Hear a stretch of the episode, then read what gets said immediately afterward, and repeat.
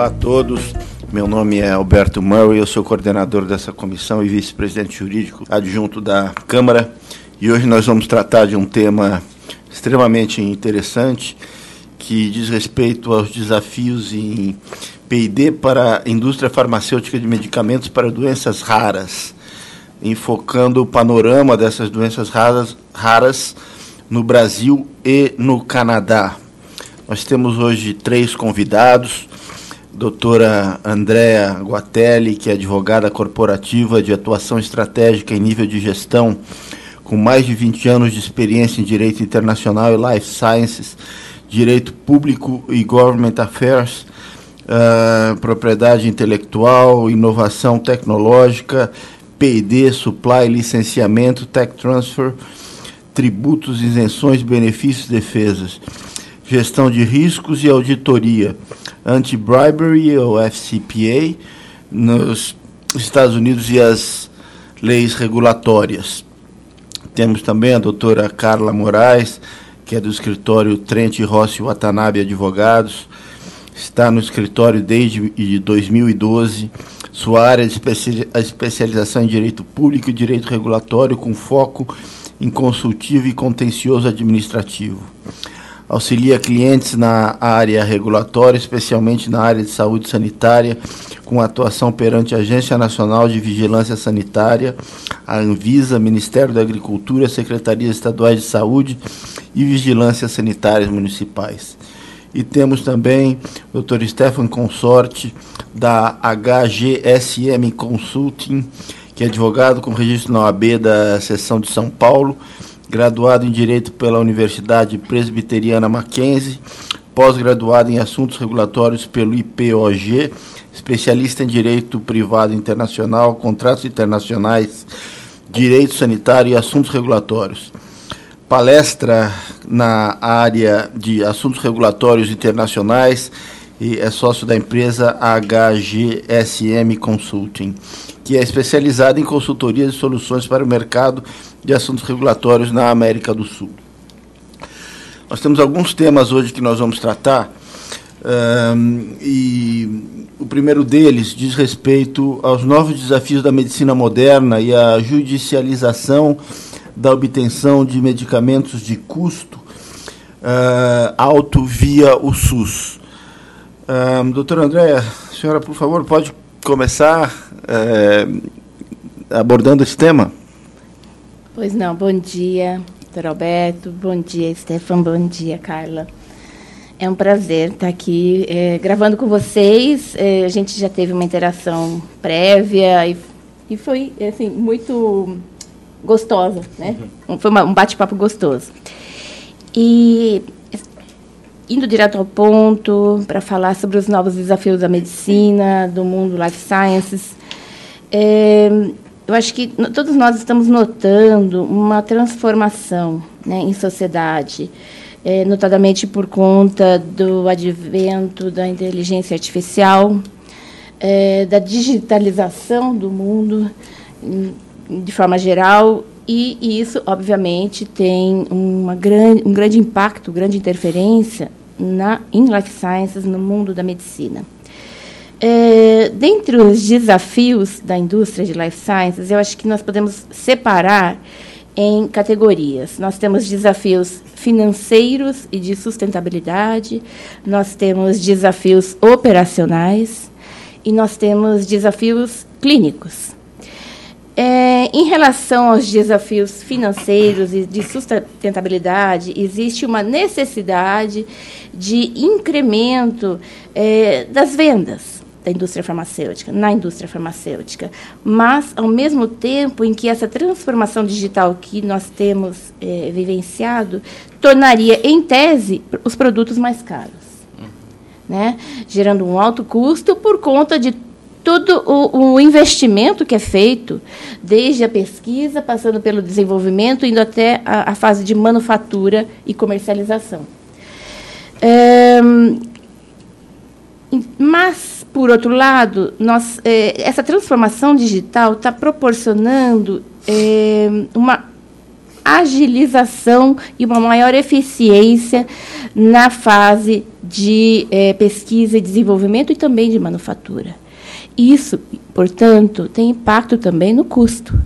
Então, se por um lado ah, os produtos digitais, as ferramentas digitais, a inteligência artificial demandaria um maior investimento, impactando no custo do produto, no custo final, esse mesmo incremento com a inteligência artificial está agilizando os processos e está tornando esses processos muito mais eficientes. Então, novos produtos são gerados em menor tempo, com utilização de uma menor estrutura e, te, e ganham um, em eficiência uhum.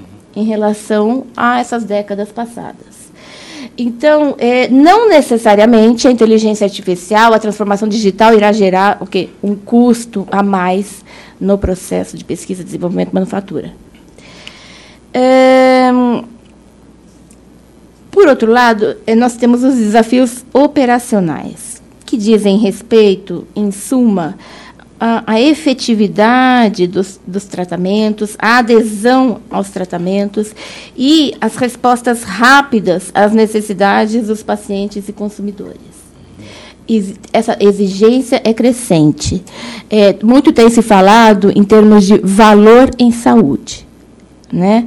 É, o valor em saúde é, exige, é, impõe que uh, respostas sejam mais eficazes, mais eficientes nos tratamentos de saúde, é essa demanda que os pacientes têm hoje em dia. E isso é que garante uma maior adesão do paciente aos tratamentos. Né? É, é um toma lá da cá a, a indústria se mobiliza para garantir comunicação de dados, de informações, aprimoramento dos tratamentos de saúde, conjugando as várias especialidades envolvidas em cada tratamento, e, por outro lado, conseguem, com isso, uma maior adesão do paciente e resultados mais rápidos. E temos, por fim, acho que os desafios que, para mim, é, parece que são os mais difíceis, os mais desafia realmente desafiadores, que são os desafios clínicos. É, por quê? Na área, é, em, em termos clínicos, o maior desafio para a medicina hoje são essas doenças de origem genética, infecciosas, virais e degenerativas. Né? É, Ultrapassou-se aquela etapa de uma medicina é, terapêutica apenas. Né?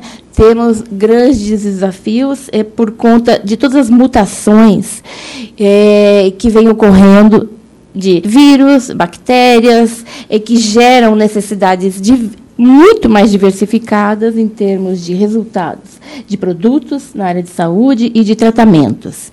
Então, é, talvez seja esse o maior desafio, os desafios clínicos, como é, tratar uma população que vem não só envelhecendo, mas também é, vem aumentando exponencialmente com é, um estilo de vida muito mais complexo, muito mais sujeita a agentes externos, a, a ter, muito mais sujeita a ter uma, um, número, um sem número de doenças, que com essa complexidade da vida, moderna acaba surgindo. Né?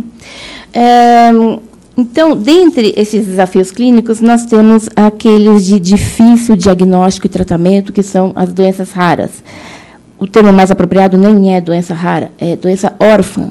Por quê? Uma doença que hoje é tida como rara, amanhã pode não ser mais. Sim. Né? Porque existe um conceito taxado do que seja uma doença rara. Aquelas, aquela doença que atinge 65 pessoas a cada 100 mil habitantes. Uhum. Né? Mas, por conta dessa rapidez da sociedade, do ritmo de vida, uma doença que hoje é rara, amanhã pode não ser mais. Então, o termo correto é doença órfã. Por quê? O que caracteriza ela é a dificuldade do diagnóstico e, mais difícil ainda, o tratamento. Uh, um, um, paciente com uma doença rara, ele peregrina hoje uh, até, por até 15 especialistas antes de ter o diagnóstico de doença rara. Por quê? De doença órfã porque elas possuem muitas vezes sintomas que são confundidos com outras patologias já conhecidas. Então, é de difícil diagnóstico, de difícil caracterização, e, e é, nessa peregrinação por especialistas, acabam indo dois ou três anos. 80% das doenças é, órfãs são é, de origem genética, 80%. Existem de 7, até se fala, até 8 mil tipos de doenças raras hoje no mundo. E 75% dessas doenças acometem recém-nascidos. E que sequer tem, muitos deles, a grande maioria, sequer tem chance de chegar aos 5 anos de idade, por conta dessa dificuldade de diagnóstico e de tratamento. Né? Eu acho que depois a gente vai conversar mais sobre isso e falar sobre a questão do tratamento do, do mundo farmacêutico para doenças raras. Né? Uhum. Claro. É, especialmente, eu, eu, acho que um grande desafio que existe no, no setor também é a, o incentivo para os laboratórios produzirem mais drogas para doenças raras. Porque, querendo ou não, a gente fala de uma população extremamente exclusiva, pequena e que normalmente tem um poder aquisitivo baixo. Então, um grande desafio que a indústria enfrenta é realmente a tornar isso acessível. Porque normalmente todas essas compras são feitas via pública, né? via sim, SUS. Sim. E por muitas vezes isso acaba sendo um bloqueio. A gente, um caso muito claro é com doença falciforme, com anemia falciforme. Anemia falciforme é um caso clichê aqui no Brasil de falta de opção terapêutica, doença rara, doença de difícil tratamento, expectativa de vida muito baixa da população e que está a todo momento tentando buscar novas inovações terapêuticas, que infelizmente hoje ainda não são disponíveis, até porque é uma doença muito difícil de tratamento. É, a, a, expectativa de vida deles é até 20 anos. Nossa. Sim. E normalmente, e normalmente eles acabam falecendo por overdose de opioides. Por conta da, da dor, né? A, anemia falciforme, uh, o, o glóbulo vermelho deles, em vez de ser em círculo, ele é em forma de foice. Ah, sim, verdade. Então, quando ele corre pela corrente sanguínea, ele acaba um juntando no outro e isso acaba criando um bloqueio dentro do vaso, dentro da artéria, dentro da veia, que gera uma dor. Ela está fora da escala de dor, inclusive, de tão alta. Ah, e o único jeito de sedar hoje disponível opioide. é com opioide. Só que a carga de opioide é tão grande que eles acabam tendo overdose de opioide dentro da instituição hospitalar, muitas vezes. E acaba depreciando o sistema imunológico. Claro. Né? E aí isso acaba acarretando novas doenças. E esse é só um caso de doença rara que aqui no Brasil ele é muito evidente, tanto que ele só é considerado raro em algumas regiões, porque em, na África, por exemplo, ele não é doença rara, porque é uma doença majoritariamente de população negra. Então, uh, esse, eu gosto muito de usar o caso de anemia falciforme porque ele é muito evidente aqui no Brasil. Não tem uma droga órfã destinada à anemia falciforme hoje no mercado. Nenhuma. Nossa. Por conta exatamente de desafios fiscais e desafios de, de, de livre acesso. Financeiros, né?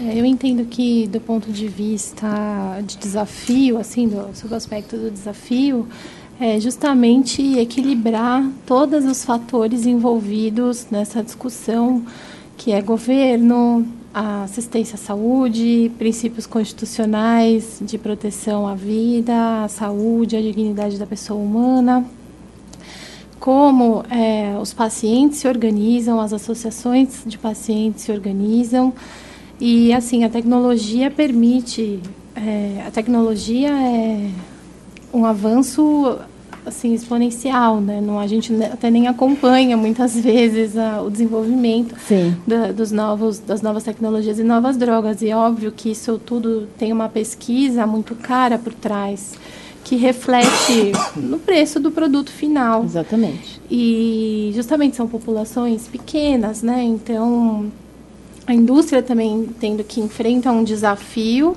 é, desafiador tanto do ponto de vista de criação quanto depois de mercado. É, para retorno, né? retorno. E isso faz com que um grande desafio seja equilibrar todos esses fatores, porque é uma novidade, né? Então, não sei se o, os governos estão se preparando para, estão tendo que lidar com essa realidade de novos produtos e novas possibilidades e mais diagnósticos que antes não existiam. E como conseguir equilibrar toda essa conta, né? junto com todos os princípios que devem ser garantidos e isso acaba refletindo na questão da judicialização.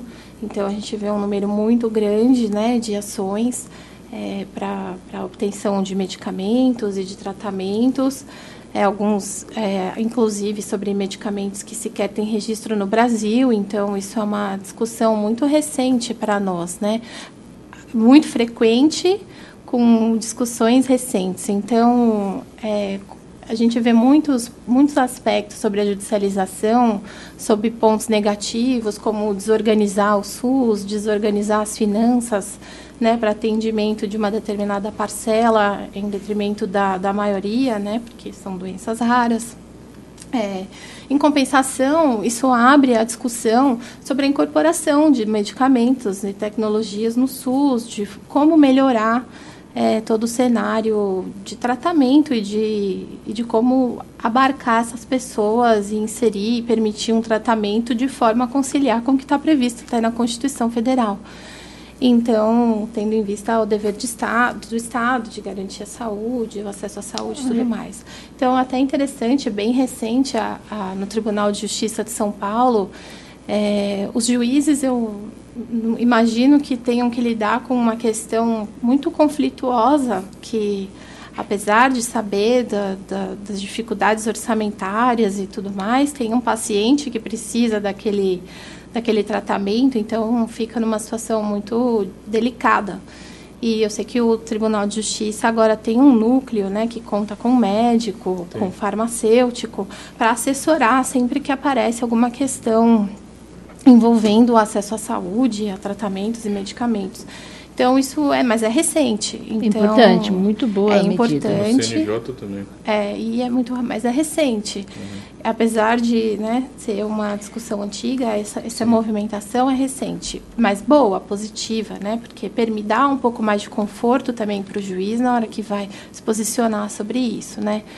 Então é, e recentemente é interessante até havia muita há muita discussão no judiciário sobre o fornecimento de medicamentos sem registro uhum. e que é um ponto que o STF decidiu agora em maio é, colocando um, em um caso que tem repercussão geral algumas bases para para consideração de, dessas decisões judiciais e ah, os pontos que o tribunal que o STF levantou foram que o é, a ausência de registro na Anvisa impede, como regra geral, o fornecimento por decisão judicial, que a, é, a concessão de um medicamento sem registro é uma exceção é, se tiver uma, uma mora da Anvisa, e, e, tem que ter um, quanto à concessão do registro, é, e tem que ter a existência de um pedido de registro do medicamento no Brasil, menos quando for para doença. Porque existe o perículo em mora. Exato. Uhum.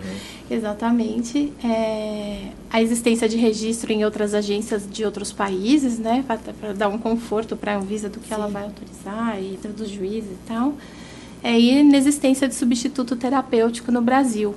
E eu entendo que esse ponto é um ponto que tem bastante discussão, até do ponto de vista clínico, né? Se tem ou não tem, um ou o que funciona ou o que não funciona para aquela doença, para aquele paciente. Então, é uma discussão grande aí que, se, que tem que ser considerada do, pelo judiciário, né, e por todo mundo que está envolvido, pelos governos.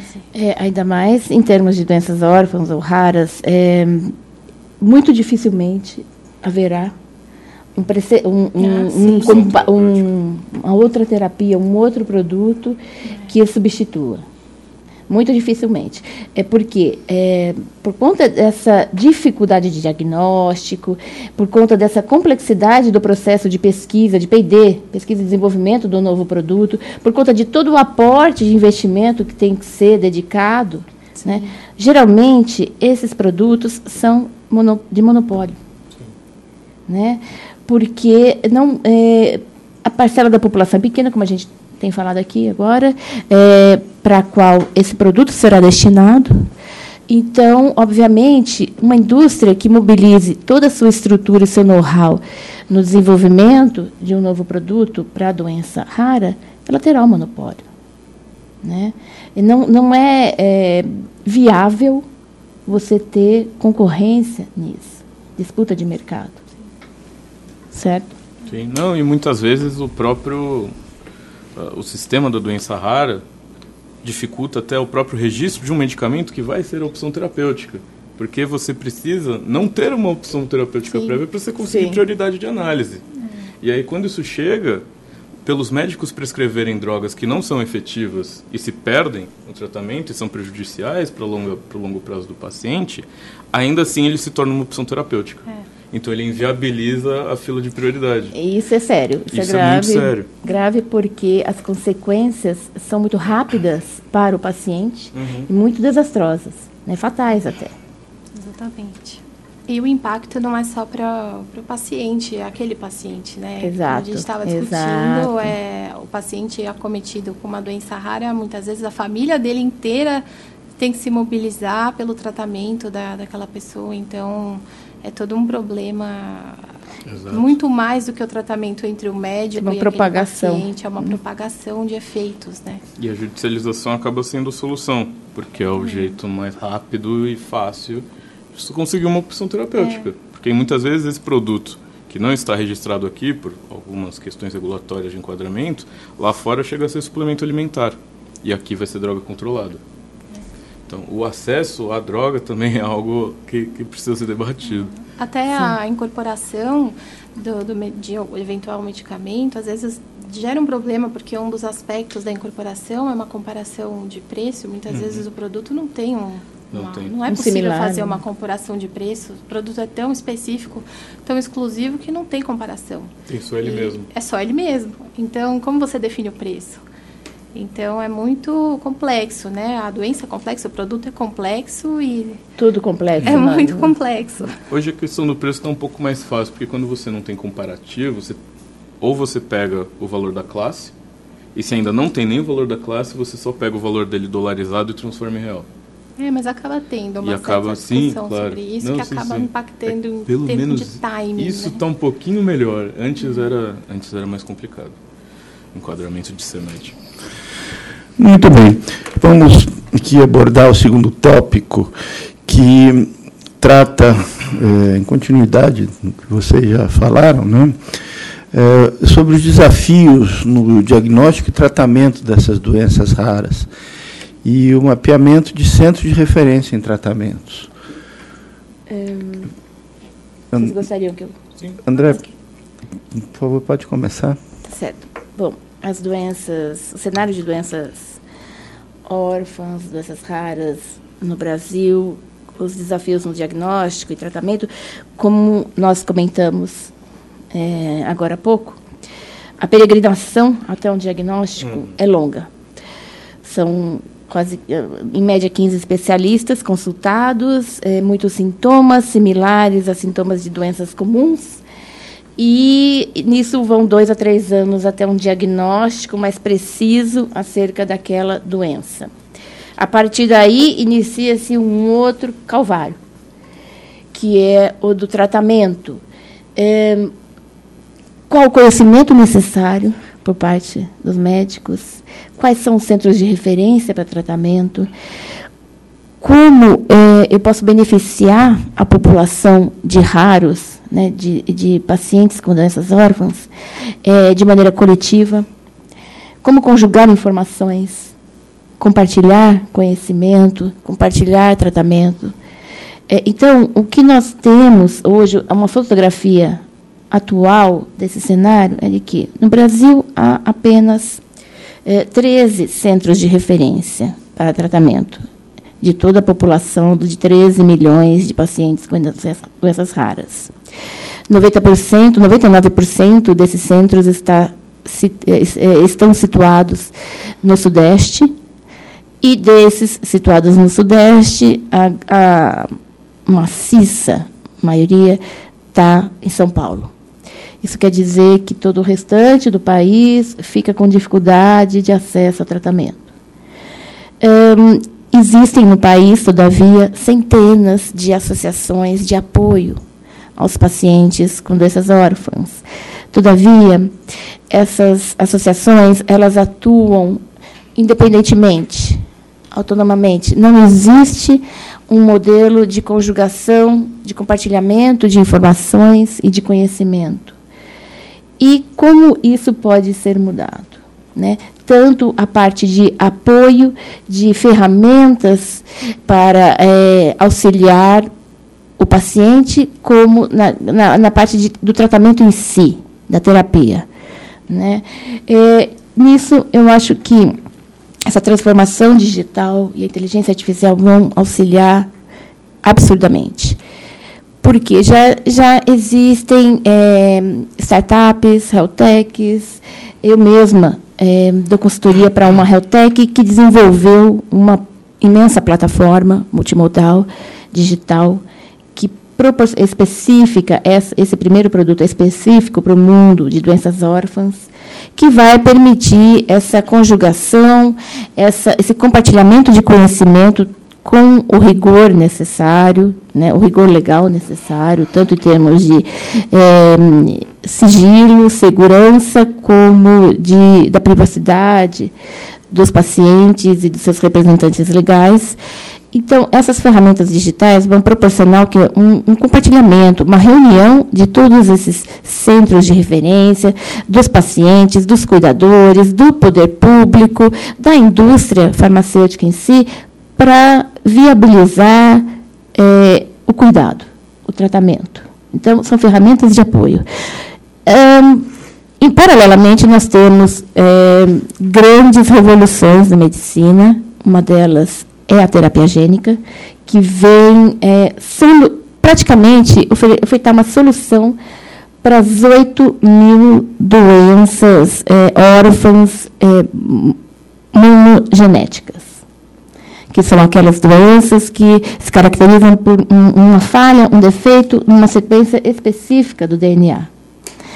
Então, uh, dentre as terapias gênicas, uh, se destaca o CRISPR-Cas9, que muito se tem falado atualmente.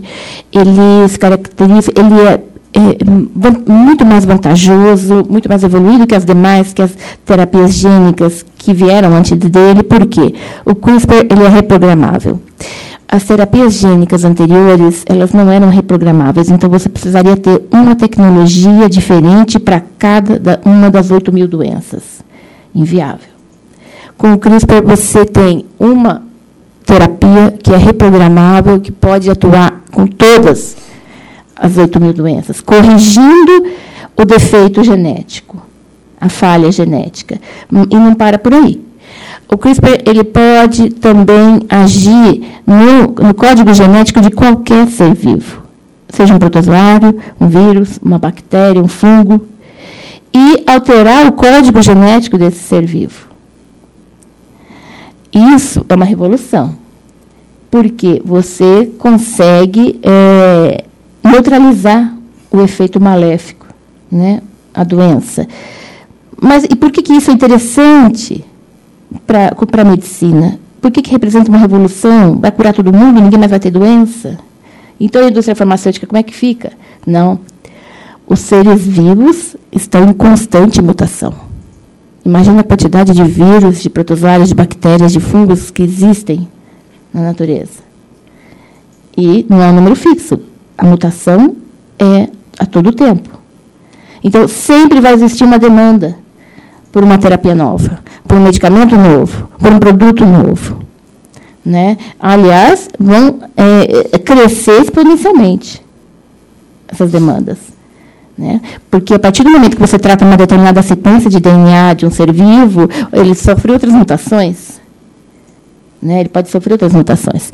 Então, é, o CRISPR também pode a, ter uma atuação de corrigir, uma atuação terapêutica que ataque diretamente as células é, neoplásicas sem afetar o sistema imunológico do paciente, sem destruir junto as células boas.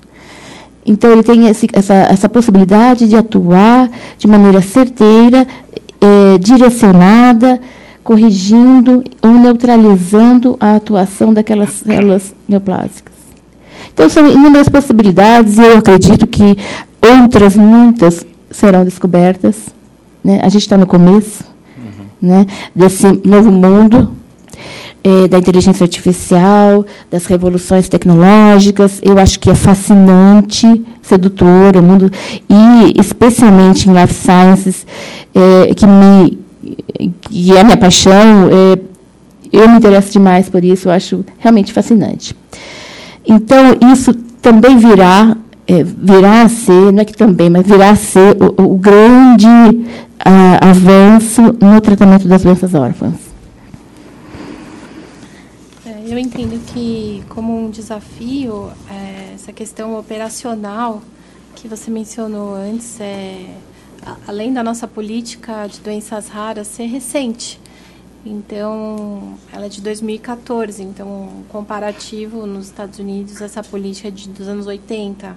Então, existe um certo, uma concentração de centros de tratamento, poucos médicos, poucos médicos é, geneticistas que estão capacitados para atender essa demanda e acompanhar todo o desenvolvimento da, da tecnologia de modo a assistir o paciente de uma maneira efetiva.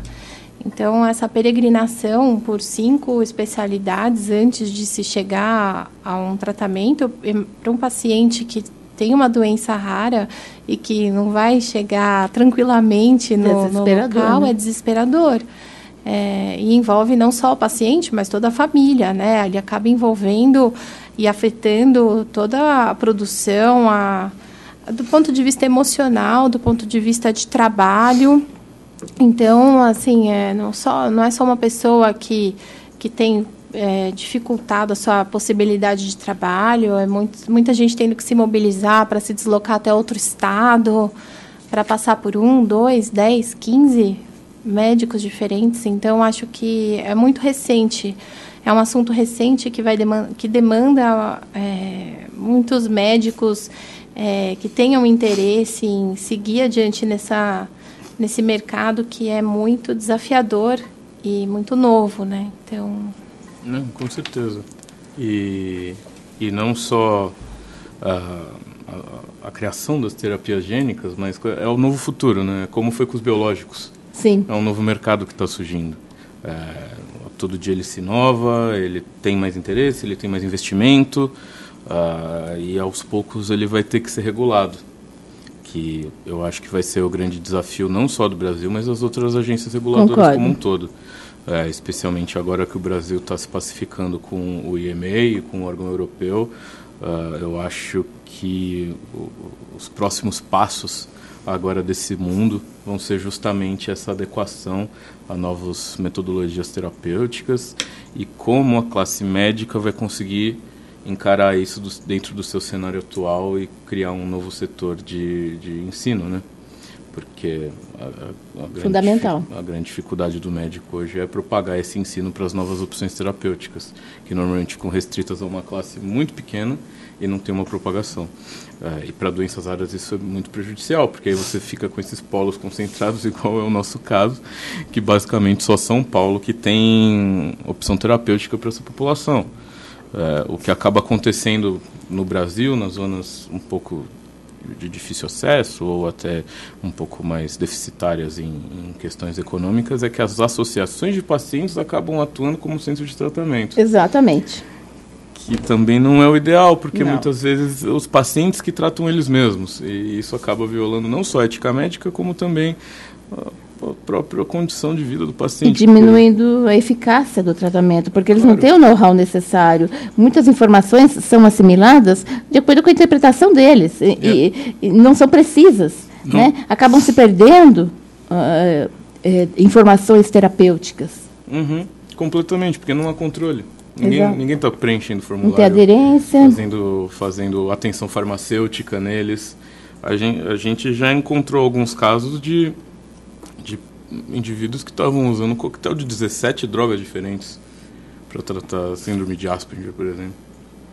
É, a pessoa fica extremamente debilitada. É, é bem complicado dentro do, do, setor porque quase uma automedicação. É, ele vira uma automedicação porque um ensina para o outro, que ensina para o outro, que ensina para o outro e cada um cria o seu coquetel. E aí isso acaba às vezes degenerando ele mais rápido do que se ele tivesse aguardado e ficado sem tratamento algum. Porque automedicação e medicação em excesso piora a sua condição, especialmente neurológica. E é acaba gerando uma desconfiança, né, no, em todo o sistema, claro. né? Então, que é sério. Então, uhum. é, eu, mas eu imagino o desespero, né, do, do paciente, da família, que busca um atendimento, não consegue, tem que fazer alguma coisa. Então, é, mas acaba gerando o reflexo, é realmente gerar até um desacreditar um pouco, né, da do tratamento. É, e por isso é fundamental isso que o Stefano estava comentando, de é, difundir conhecimento, é. formar é, é, conteúdo e compartilhar esse conteúdo com a, a classe médica, é, com a classe de cuidadores, paramédicos, enfim, quem, profissionais que estejam envolvidos com essa terapia. Né? É, o conhecimento atingindo também as associações. Sim. Né? Que, no final do dia, vão, dependendo da força, da, da, importância do seu trabalho, da dimensão do seu trabalho e o quão efetivo ele é, irão impactar ah, na, na, questão regulatória. Exato. Né? Porque, no final, elas que auxiliam. Né? Auxiliam. É, então, a partir do momento em que um, se profissionaliza, se tecnifica, uhum. né, se torna mais técnico, a, a, mais técnica a atuação dessas eh, associações, dos profissionais, disponibilize conhecimento para eles e eles se aprimorem nesse conhecimento, isso terá um, um impacto muito positivo na questão regulatória. Ah, com certeza. E aí dá para entrar também no ponto de interoperabilidade, né?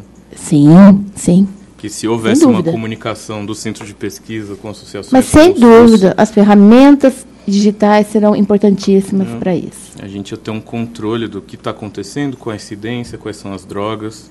Isso evitaria, inclusive, muitas mortes Sim. dessa população.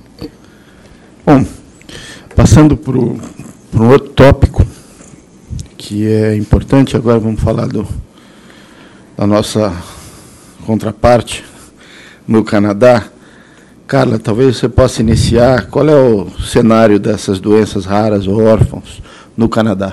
Olha, o Canadá é um país de destaque no tratamento de doenças raras e também no, no incentivo às empresas que se dedicam a essa missão, que é pesquisar novas terapias para doenças raras. É, fazendo uma comparação, é, até é, não querendo entrar no próximo tópico, mas uma comparação é inevitável com, não comparar com o que acontece no Brasil, a, do ponto de vista da indústria. A indústria que se aventura em fazer uma terapia, ela é beneficiada é, lá no Canadá com uma, um tratamento um pouco diferenciado quando ela submete todos os pedidos para fazer estudo ou para registrar um produto, e isso impacta de uma forma benéfica o paciente. Então, é, no Canadá, eles têm uma média de 300 dias para concessão de um registro regular. Quando se trata de um produto para uma doença rara, esse prazo cai para 180 dias, e isso num prazo máximo. Então, existe uma dedicação das autoridades para realmente privilegiar essa categoria de produto, tendo em vista a seriedade e a gravidade do, do que o paciente precisa, né? E o que também é um incentivo para as empresas e acaba refletindo como um benefício para o paciente, são incentivos de natureza fiscal que mobilizam aí, que movimentam, na verdade, mais ou menos 4 bilhões por ano. Então, é um número bastante significativo, mas o reflexo é um incentivo à pesquisa e ao desenvolvimento e o tratamento dessas doenças. Então, é, o Canadá se aproxima, se aproxima não, é um país assim que se dedica muito a, a estimular mesmo a pesquisa e o desenvolvimento, coisa que assim são é, equivalem a outros países também. Tem alguns outros, outros países que adotam esses mecanismos de, de beneficiar e estimular. Mas aqui, por exemplo, em comparação a gente, acaba não acontecendo muito. É, e especificamente em relação ao Canadá, tem alguns dados muito curiosos. Um em cada 12 canadenses tem uma doença rara. Um em cada 12. O Canadá tem maior é, centro de tratamento de doenças raras no mundo. Por quê? Existe um motivo é, para isso. A província do Quebec é caracterizada por ter muito casamento consanguíneo. Muito.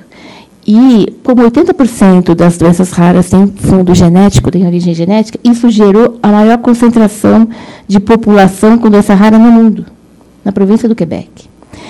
Isso fez com que surgissem associações eh, fortes para a defesa uhum. desses pacientes, para a busca de tratamento para esses pacientes. É, uma dessas associações é a Associação Canadense para Doenças Raras, chamada CORD, C-O-R-D.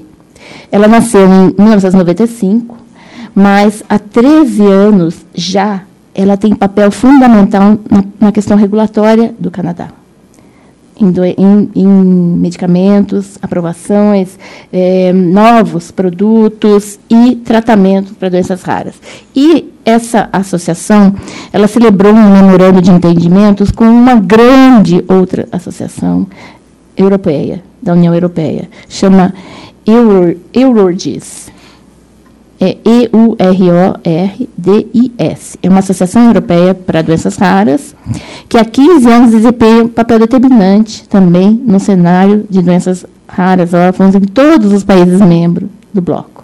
Eles celebraram um memorando de entendimentos, uma cooperação transatlântica que vai internacionalizar as investigações, o diagnóstico e os tratamentos.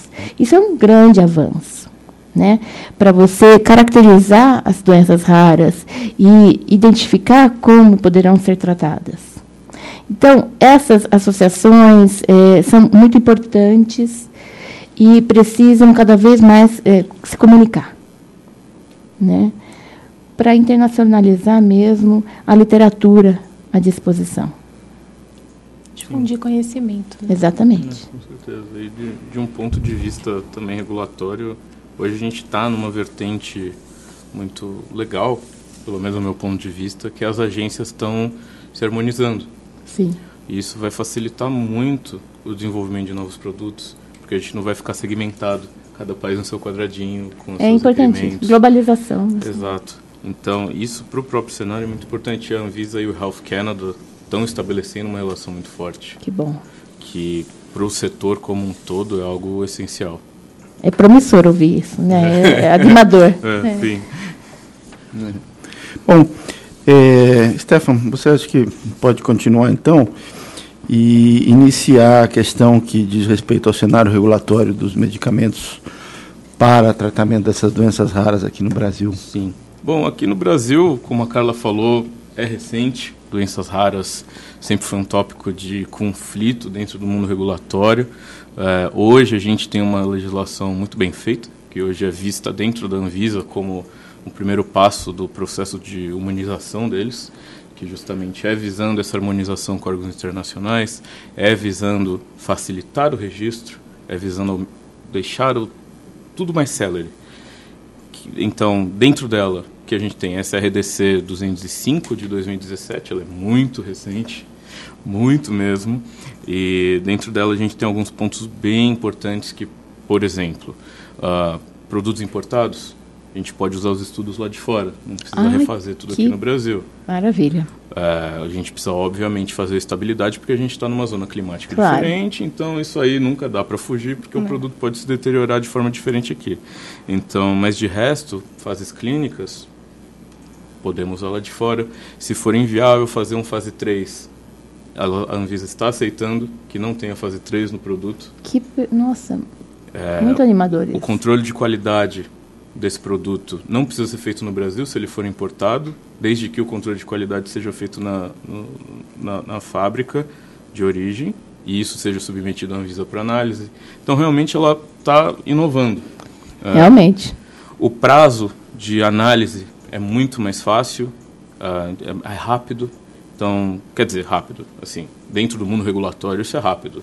Então, depois que todos os estudos estiverem concluídos, você tiver um DDCM montado, uh, ela requer que você obrigatoriamente faça reuniões de pré-registro na Anvisa para explicar quem é você, o que, que é seu produto e de onde você é, veio. Que é importante, porque a agência ela quer começar a ter esse contato com as empresas para saber o que está entrando, saber o que está sendo vendido e ter a segurança que ela quer, que é justamente segurança, eficácia e qualidade. Claro. Que são os preceitos da Anvisa. Uh, essas reuniões servem para ter uma apresentação, eles mostrarem tudo o que foi desenvolvido e a partir dessas reuniões, você então está autorizado a submeter seus documentos. Aí a Anvisa tem 60 dias para responder se o seu registro que pode beleza. ser feito ou não. Claro que isso é depois de todo o desenvolvimento, que aí é o seu tempo à parte, e a gente sabe que pesquisa clínica aqui no Brasil não é tão rápido como é no, no Canadá, por exemplo.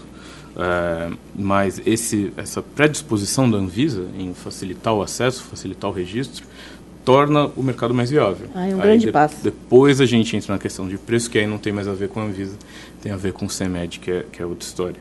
Uh, dentro da, desse processo de registro, depois a Anvisa tem que apresentar as exigências, se houverem. Uh, a empresa vai ter 30 dias para responder essas exigências e depois a Anvisa tem 45 dias para responder a resposta. Ótimo. que é bem rápido dentro do processo regulatório. Uh, fora isso, depois por fim, tem que ser apresentado já um relatório de preço, justamente para tentar facilitar o processo da CEMED, mas que aí é, é de forma independente. Uh, e essa justamente é a diretriz, a Anvisa se orgulha muito dessa diretriz e o mercado como um todo enxergou como bons olhos, porque é realmente uma mudança de, de vertente. E não só isso, mas ela aceita que seja feito em CTD a submissão desses documentos, que é uma padronização uh, internacional de apresentação de requerimentos regulatórios de registro. Então, é, ela é, foi, é um órgão da Europa, uh, é usado pelo FDA, é usado pelo IMA, é usado pelo órgão do Japão, todos os órgãos estão usando hoje CTD, e esse foi uma das primeiras resoluções que deixa que o processo seja submetido em CTD. Uh, a previsão é que, acho que até 2020, 2022, todos os processos vão ter que ser feitos em CTD que facilita a entrada de produtos estrangeiros, porque agora eles não vão ter que montar um novo uh, DDCM, que em inglês é DMF, que é o Drug Master File, para conseguir fazer a submissão. Uh, tudo isso é para facilitar o mercado, tentar quebrar um pouco as barreiras regulatórias que a gente tinha e fazer isso crescer. É, evoluir, internacionalizar, é, globalizar. Por sistemas de tecnologia, porque o CTD nada Sim. mais é do que um programa que organiza os seus Olha documentos aí. de registro. Uh, fora isso, a gente tem algumas outras diretrizes, Portaria 199, que é a diretriz do Ministério da Saúde para doenças raras, que acabou gerando, por conseguinte, tudo o que está acontecendo hoje. A Lei 12.401 de 2011 é a de assistência terapêutica e inclusão de novas tecnologias do SUS, que fez com que a Conitec criasse uma, um guia só para doenças raras. Olha aí. Olha a cadeia de efeitos. É, exato, né? uma cascata. Uma cascata. E aí dentro desse é o relatório 142 de 2015 da Conitec, que dá as delimitações de PC, é, PCDTs, que são os protocolos clínicos de pesquisa para doenças raras. Então tudo isso já está estabelecido dentro do SUS também, porque no final, como a gente disse, o grande comprador dessas drogas é o SUS, não é o mercado sim, privado. Sim. É, o que eu acho interessante é essa atenção das. Eu não sei se na prática como acaba acontecendo, Sim. mas essas reuniões de pré-submissão são muito interessantes, porque revelam o interesse da Anvisa em, em acolher antes da submissão de papelada. Então, a Anvisa entende que é uma situação específica, é uma doença específica, é, portanto, um produto diferente específico e difícil muitas vezes de entender. Então, somente submeter a papelada ali não é proveitoso. Não é humano. Não é humano, porque demora. Então, até avaliar é muito mais fácil você ter a empresa que, que estudou tudo, ter uma, discutir com ela previamente, torna esse diálogo muito mais aproximação rápido, fundamental, uma né? aproximação né? melhor, até porque tem prazo para cumprir exigência, pode se fazer exigência e tudo mais, mas